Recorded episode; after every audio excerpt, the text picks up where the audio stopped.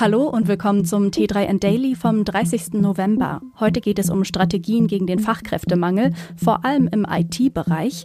Außerdem SpaceX auf dem Weg zum Mond, Text-KI dichtet, Security-Patzer und WhatsApp-Notizen.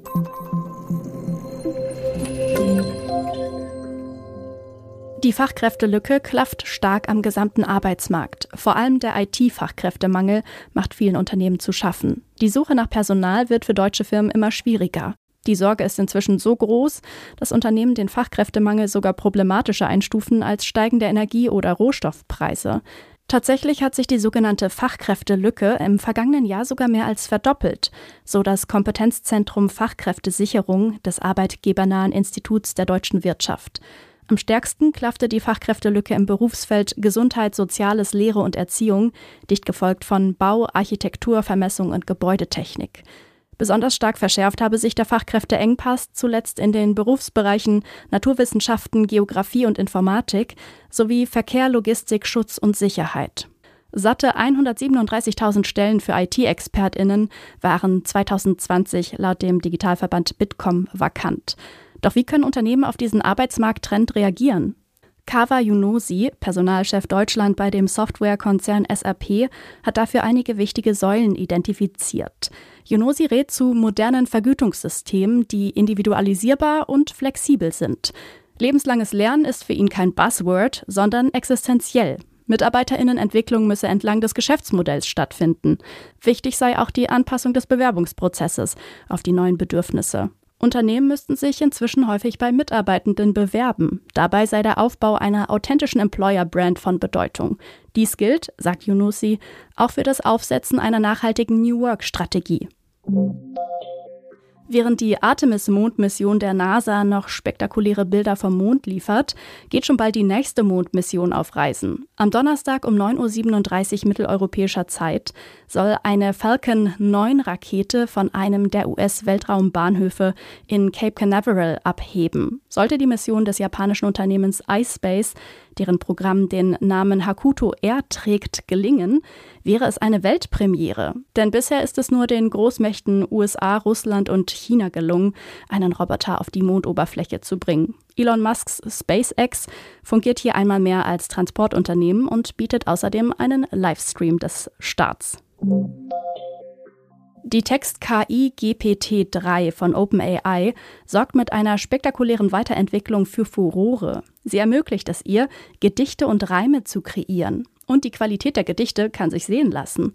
Das von Microsoft und Elon Musk geförderte Unternehmen OpenAI, das sich mit der Erforschung von künstlicher Intelligenz beschäftigt, hat sich mit seiner Text-KI GPT-3 längst einen Namen in der KI-Szene gemacht. Jetzt hat OpenAI das neue GPT-3-Modell namens Text DaVinci 003 angekündigt. Neben der Fähigkeit, komplexere Anweisungen handhaben und Inhalte in längerer Form produzieren zu können, glänzt es speziell damit, Gedichte und Reime ins Leben zu rufen. OpenAI stellt GPT-3 mit einer Programmierschnittstelle zur Verfügung. Gegen eine Gebühr können alle Interessierten mit einem OpenAI-Konto mit der KI über eine spezielle Playground-Website experimentieren. Dafür sind auch keine Programmierkenntnisse nötig. Dort können Anweisungen erteilt werden, welche GPT-3 direkt unter der Eingabeaufforderung nun auch in Gedichtform umwandelt. Ein gutes Passwort sorgt für Sicherheit, aber auch nur dann, wenn der Dienstanbieter nicht an anderer Stelle patzt. Das passiert leider immer noch viel zu häufig. Der englische Energiedienstleister British Gas macht es beispielsweise unmöglich, Passwörter in das dafür vorgesehene Feld zu kopieren, mit unerfreulichen Folgen für alle, die einen Passwortmanager verwenden. Black Decker hingegen speicherte eine Weile Nutzernamen und Passwort im Klartext als Cookie ab. Doch selbst wenn Unternehmen auf ihrer Seite alles richtig machen, müssen auch Nutzerinnen darauf achten, ein sicheres Passwort zu wählen und, wenn möglich, die Zwei-Faktor-Authentifizierung zu aktivieren. Außerdem kann es nie schaden, sich mit der Frage zu beschäftigen, welche Passworttipps wirklich richtig sinnvoll sind und welche eigentlich keinen echten Sicherheitsgewinn bringen. Die Mail an den eigenen Account oder die Sprachnachricht in die eigens erstellte WhatsApp-Gruppe. Es gibt verschiedene Methoden, mit denen Kommunikationstools via Produktivitätshack zur Notiz-App umgewandelt werden. WhatsApp will aus der Not jetzt eine Tugend machen und bietet künftig mit der Funktion Message Yourself für iPhone- und Android-UserInnen das Selbstgespräch ohne Umwege in der App an.